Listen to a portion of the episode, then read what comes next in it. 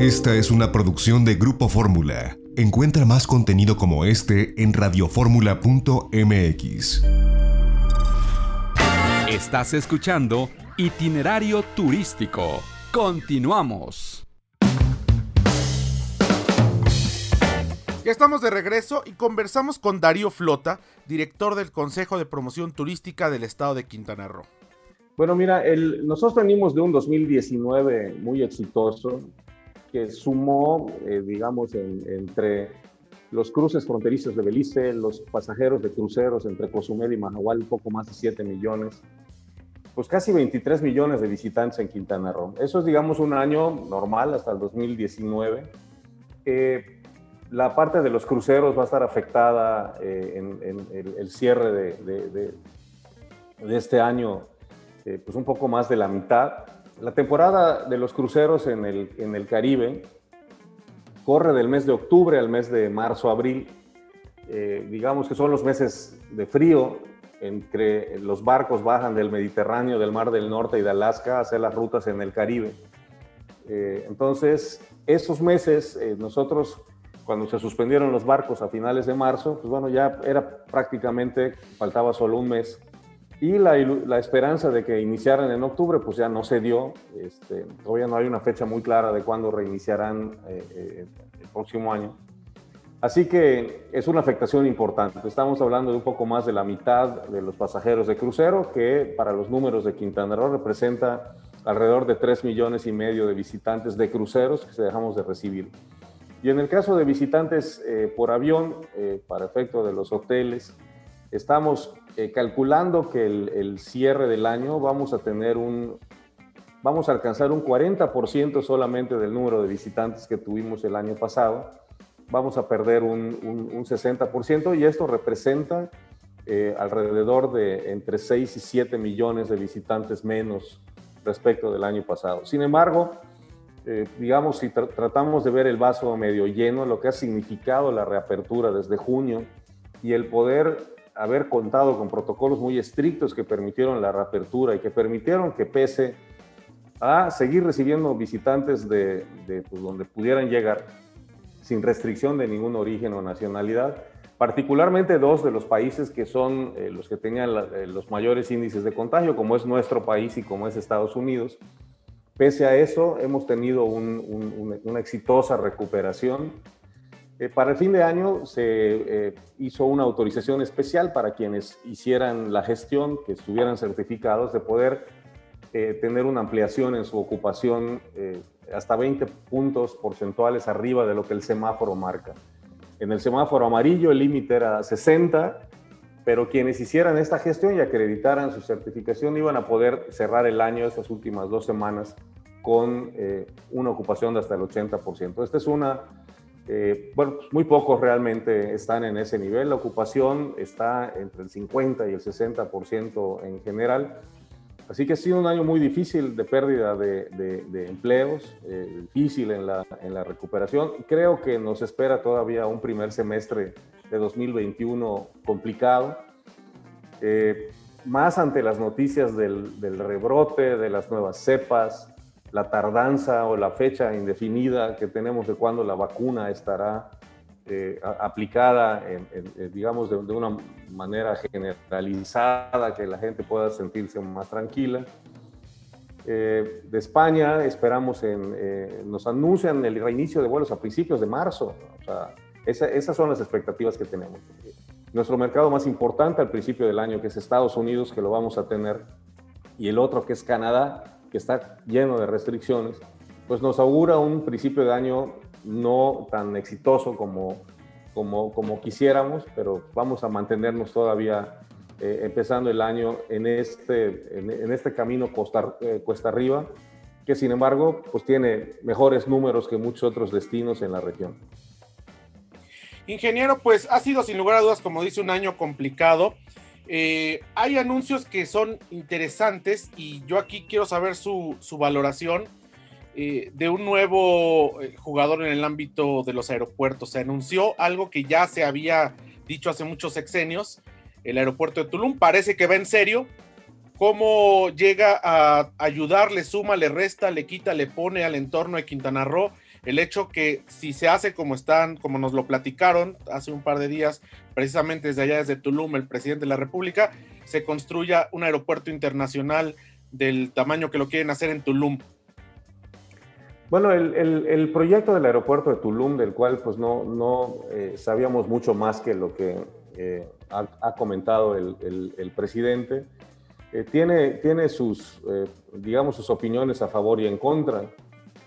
Está en contra del Grupo Azur, por supuesto, que no quiere tener otro aeropuerto cerca que le compita.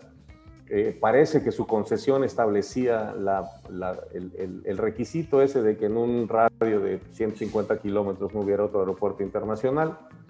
Sin embargo, cuando se hizo la licitación del proyecto, este aeropuerto, si ustedes recuerdan, inició siendo un proyecto de inversión privada.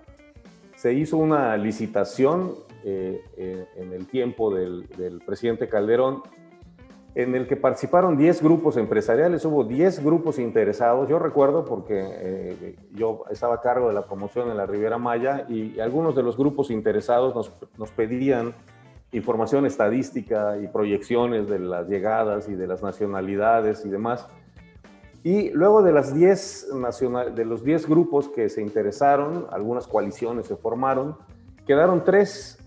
Cuando quedaron solo tres y una de ellas era Sur, Azur interpuso, recuerdo, un amparo en base a su concesión para que no se hiciera eso. Luego Azur decidió no oponerse, decidió, eh, se desistió del amparo y posteriormente eh, realiza la licitación, se declaró desierta, que ninguno de los tres había cubierto los requisitos. Uno de los otros dos, eh, recuerdo que impugnó el fallo se acabó el tiempo de la administración del presidente Calderón. Para cuando inició la del presidente Peña Nieto, eh, esa licitación nunca se repuso, nunca se hizo de nuevo. Más bien lo que se hizo se incluyó como parte de los planes de grandes obras de infraestructura, se incluyó como, como parte del presupuesto federal para hacer eh, grandes obras de infraestructura en el país y al final, por falta de recursos, se terminó cancelando. Había también por ahí un proyecto de un tren, ustedes recordarán, que había impulsado la gobernadora de Yucatán, formaba parte de este eh, eh, plan. Y decía yo, no, ¿por qué le van a meter dinero eh, federal si había empresarios interesados en hacerlo? Pero bueno. Y ahora, sorpresivamente, se anuncia nuevamente el aeropuerto. Yo creo que sin duda el aeropuerto ayuda, eh, va a formar un triángulo de grandes aeropuertos, aunque uno no tiene mayor utilidad, que es el aeropuerto que está cercano a Chichen Itza, que es un aeropuerto que sabemos que técnicamente tiene una pista enorme, que tiene eh, grandes condiciones y que de hecho pues está bastante cerca de Tulum eh, por la carretera de Coba y que no tiene utilidad mayor ahora a favor, digamos que se puede decir que si, las operaciones se irán dividiendo, aunque las prácticas aéreas no siguen esta lógica, sino siguen la de la conveniencia del negocio y del mercado, eh, las aerolíneas volarán a donde les convenga mejor llegar, a donde tengan las mejores condiciones o las mejores tarifas o donde concentren sus pasajeros. Eh, para los viajeros de Europa, recuerden que casi el 90% de los viajeros europeos que aterrizan en Cancún se hospedan en la Riviera Maya y tienen que sumarle a las 10 o 12 horas de vuelo, más el paso de aduana e inmigración, pues una hora o dos todavía para llegar a su hotel en lo que el transporte va repartiendo a los huéspedes en los diferentes hoteles. Pues esto acercaría mucho a la, a la gente al, del aeropuerto hacia su destino final aunque una de las razones que se esgrimió para planear originalmente el tren que saldría del aeropuerto de Cancún hacia Tulum era justamente resolver ese problema. Y ahora vamos a tener tren y aeropuerto. Entonces, eh, habrá que ver un aeropuerto, pues es un proyecto que toma mucho tiempo en, construirse. No sé si se construirá sobre los mismos terrenos que ya se habían eh, preparado para el proyecto original, lo cual tendrá muy felices a sus posesionarios y a los vecinos, o si van a ser otros en otra ubicación que todavía no, no conocemos. Pero yo creo que una obra de infraestructura de ese tamaño sin duda va a traer eh, pues inversión, empleo y finalmente ventajas para los viajeros. Darío, hablamos también de este derecho, es una iniciativa del gobernador Carlos Joaquín, de cobrar 200 pesos a todo aquel turista extranjero que llegue a territorio quintanarroense. ¿qué beneficios y en qué se aplicaría este derecho, Darío? Bueno, este técnicamente eh, entiendo que no es un impuesto ni un derecho, se llama aprovechamiento y es tiene un poco la lógica de lo que se pretendía utilizar con los pasajeros de los cruceros en Cozumel. Es decir, a Cozumel eh, hay días de arribo de hasta 10 barcos que significan pues, un, desembarco de más de 30 mil personas al día en estos días de temporada alta, que generan necesidades de servicios, de seguridad, de limpieza, de iluminación, este, de atención médica. Y no, la actividad de los cruceros no genera ingresos municipales. Esta carga de la atención la tienen los municipios y no le genera un ingreso municipal. Todos los derechos que pagan de atraque, de desembarco, este, migratorios, todos son ingresos federales. Entonces, eh, bajo esa premisa y ante la necesidad que tienen las finanzas estatales, que tienen por un lado recorte de participaciones federales, tener que cargar con eh, algunos gastos que antes asumía el gobierno federal, tener que cubrir todavía el costo de atención de la salud. Eh, la desaparición del Fonden es un tema particularmente delicado para nuestro estado que no solamente tiene que enfrentar grandes huracanes, sino las lluvias y las inundaciones y los daños que tiene la población vulnerable en el Estado, pues ahora van a tener que asumirlos el Estado. No se puede quedar, eh, eh, eh, digamos, sin atender las necesidades que esto genera. Bueno, la alternativa ante la reducción de los ingresos y buscar, y, y este aumento de responsabilidades, era buscar por dónde más obtener dinero. El gobierno del Estado no quiso cargar la mano de los empresarios, no quiso aumentar el impuesto al hospedaje, no quiso aumentar algunos otros de los impuestos que se cobran en el Estado. Y se pensó que, eh, comparando inclusive con otros eh, destinos en el, en el Caribe eh, y, las tarifas, y en otros destinos en general, las tarifas que se cobran, que una tarifa de 10 dólares podía no ser gravosa y podía no hacer cambiar de intención de viaje a las personas. Hay quien opina que sí, que nos resta competitividad. Por supuesto, un, impuesto más a nadie le, le, gusta, pero esta fue una alternativa que no lastimara el bolsillo de la gente de Quintana Roo y que pudiera permitir afrontar los, los costos y los gastos y los servicios que demanda un número creciente de visitantes. ¿Para qué se va a utilizar? Pues bueno, como parte de las necesidades del Estado es en brindar seguridad, en brindar eh, eh, atención, en mantener las carreteras, en, tener las condiciones para que la estancia de los visitantes pueda seguir siendo eh, todavía placentera. Ahora, Darío, ustedes empezaron a actuar rápidamente cuando empezó este asunto de la pandemia, sobre todo empezaron a planear la, la campaña esta que presentaron de, de, lo mejor de dos mundos, empezaron a perfilarse e, estas campañas, tanto de medios como lo llamamos tradicionales o digitales pues es digo principal de la oficina que tú representas, la promoción. ¿Cómo, ¿Cómo cierras el año? Un balance en materia de promoción. ¿Qué resultados has obtenido? Y meto en esta misma canasta un festival de jazz que sirve para promover el, destino, el Festival de Jazz de la Ribera Maya, que se, metió en una versión digital, que yo le veo una gran oportunidad de que se haga año con año una versión digital, pero esa es mi opinión, además de la presencial, ¿no?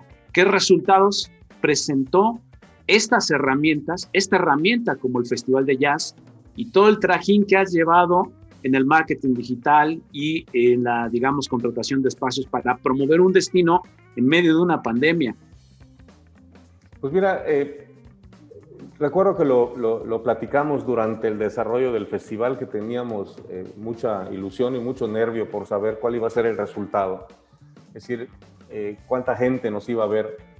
Los números que tuvimos fueron números que nos impresionaron. Nos vieron en, en, más de 12 países, en los comentarios que tuvimos a lo largo de los tres días de la transmisión. Tuvimos interacción con cerca de 80 mil personas, 89 mil personas. los programas eran muy largos, eran, tardaban casi tres horas cada, cada uno de los tres días del festival. Llegamos a tener simultáneamente en, los picos de cada uno de los tres días alrededor de casi 2.000 personas viendo el, festival. Eh, muchos comentarios agradeciendo. Este, había muchos seguidores fieles del festival que no se lo quisieron perder. Había algunos que era primera vez que tenían contacto. Y el festival, pues bueno, pues sigue todavía publicado ahí los programas en, en, las redes. Todavía hay gente que lo sigue eh, viendo y, disfrutando. Y efectivamente nos abrió a nosotros una, una, eh, ya no una ventana, digamos, es toda una puerta para considerar, eh, estamos considerando seriamente para el, para el próximo año que el Festival de Jazz, independientemente de, de podamos hacer los conciertos presenciales o no, mantenga una, una, una parte digital. Y lo, y lo hemos aprovechado muy bien para la parte de las ferias.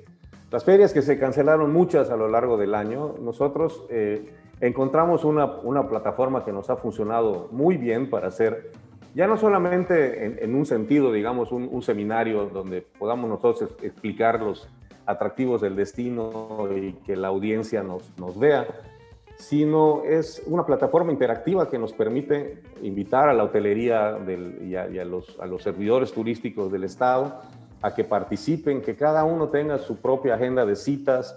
Hacemos una presentación general, cada uno de ellos mantiene sus entrevistas, cerramos con un, panel general. Eh, y es una plataforma que ha sido muy exitosa. Llevamos ya tres de, estos eventos en, el caso de Europa.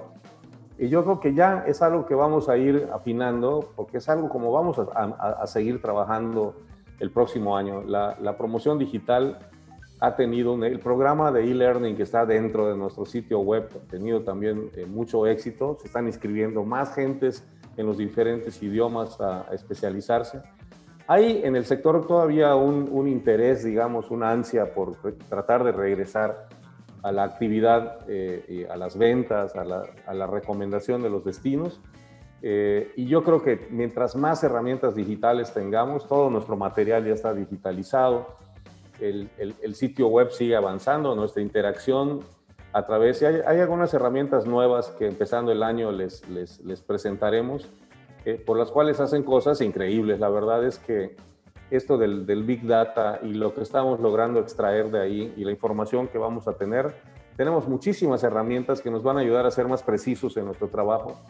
Déjenme comentarles que este año que termina eh, nosotros tuvimos un, eh, digamos, una disminución presupuestal de alrededor del 20%, de alrededor del 20%. Y eh, aunque todavía no, no, sabemos la cifra definitiva para el próximo año, nuestro presupuesto viene ya de inicio con un recorte de alrededor del 15%.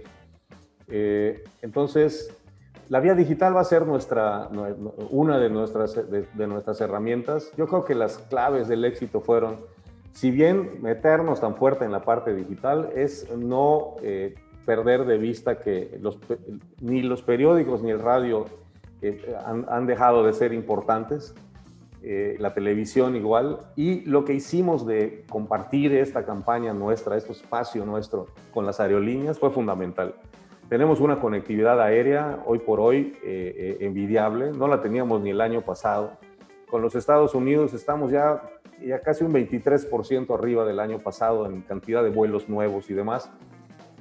Sabemos que es una circunstancia temporal y sin embargo es la temporada alta. Octubre, en el mes de octubre, recibimos el 80% del turismo norteamericano respecto al año pasado. 80%, esa es una gran recuperación aunque los demás cayeron al 97, al 91, al 95. En el de Estados Unidos, que es el más grande, lo recuperamos al 80. Y noviembre hay una cifra similar.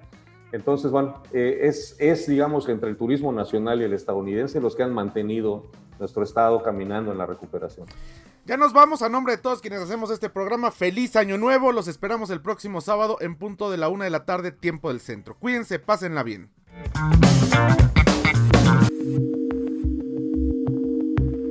XEDF FM 104.1 MHz, donde tu opinión abre una conversación, transmitiendo con 120.000 watts de potencia desde la Torre Latinoamericana Piso 38 en la Ciudad de México. www.grupoformula.com.mx. Abriendo la conversación.